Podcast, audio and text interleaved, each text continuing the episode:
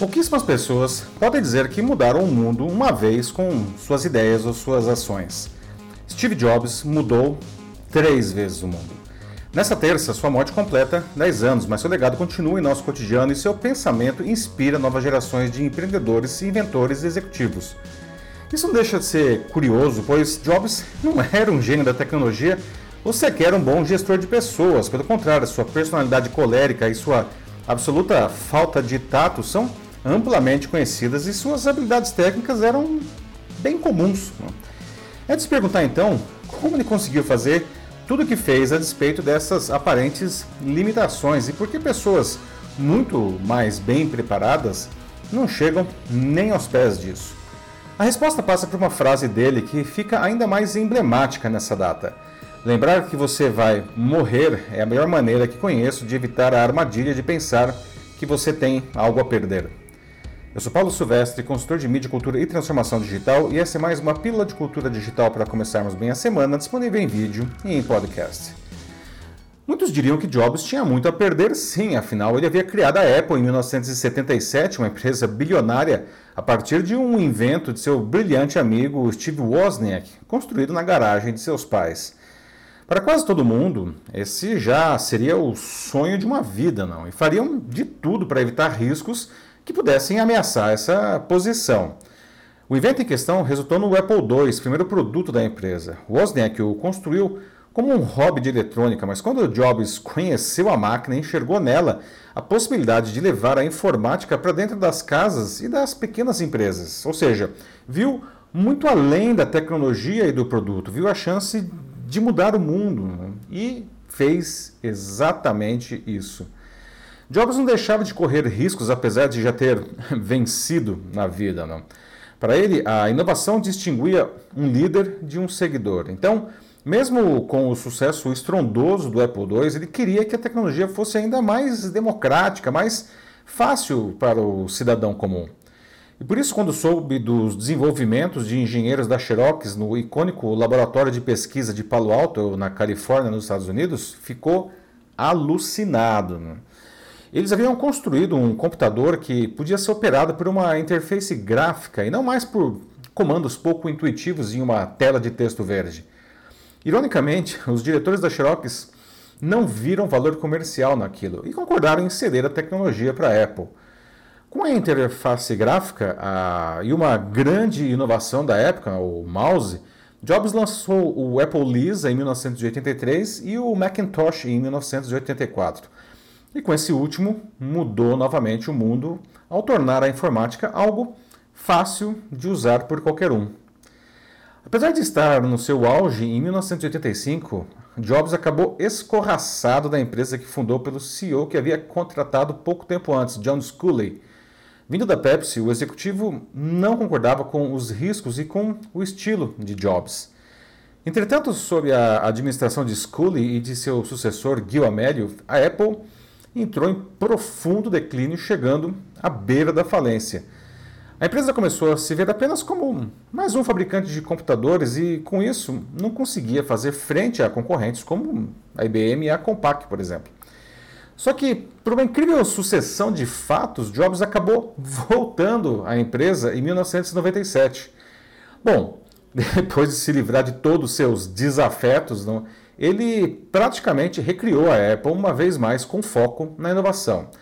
E novamente, não bastava que seus produtos fossem inovadores, eles precisavam transformar a vida das pessoas.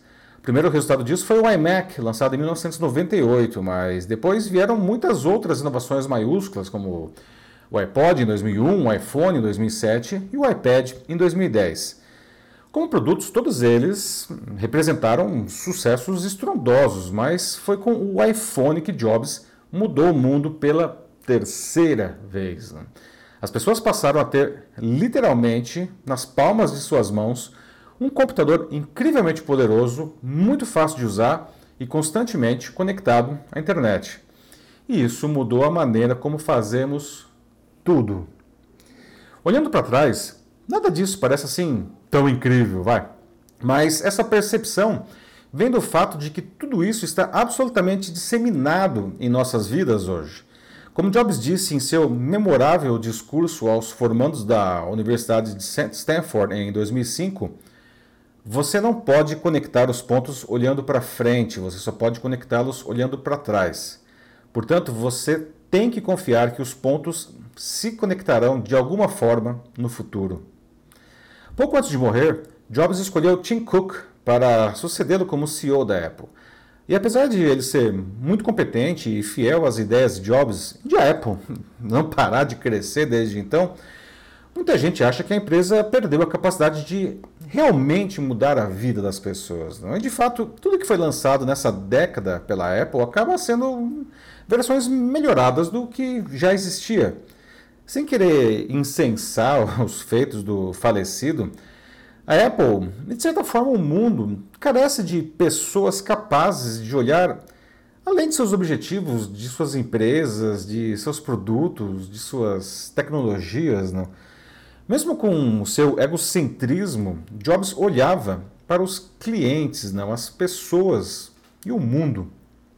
Tanto é assim que quando Jobs voltou à Apple, a empresa lançou a campanha de marketing Think Different, ou seja, pense diferente.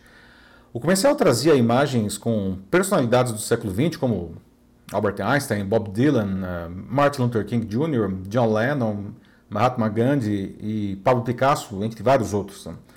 E aí o narrador em off ele dá a entender que todos eles, cada um à sua maneira, viveram suas vidas uh, sem se preocupar em seguir as regras ou agradar os outros. Por isso, uh, dava para gostar deles, ou enfim, não gostar, criticá-los, não, mas era impossível ignorá-los, porque eles empurraram a raça humana para frente.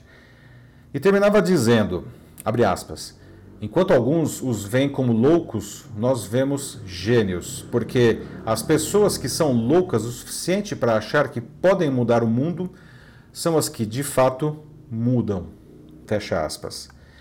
Essa mensagem pode definir a cabeça de Steve Jobs e porque afinal ele era tão especial apesar de todos os seus problemas.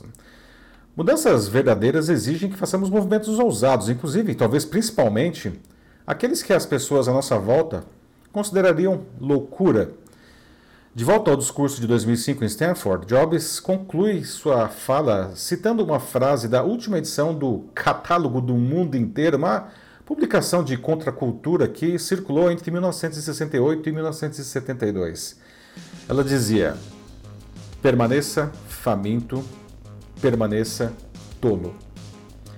Em um mundo que parece que se perdeu de valores que realmente importam, em que o egoísmo, enfim, está em alta e onde as pessoas não sabem para onde seguir, essas palavras que conclamam a, a continuar buscando insaciavelmente pelo novo, mesmo quando pode parecer tolice, se tornam ainda mais importantes. Então, ainda há o que aprender com Steve Jobs. É isso aí, meus amigos. Como que anda a sua capacidade de inovar? Você sabe correr riscos? Né? A transformação digital tem sido apenas investir no digital ou há mudanças reais de mentalidade? Você realmente coloca seus clientes no centro de suas decisões?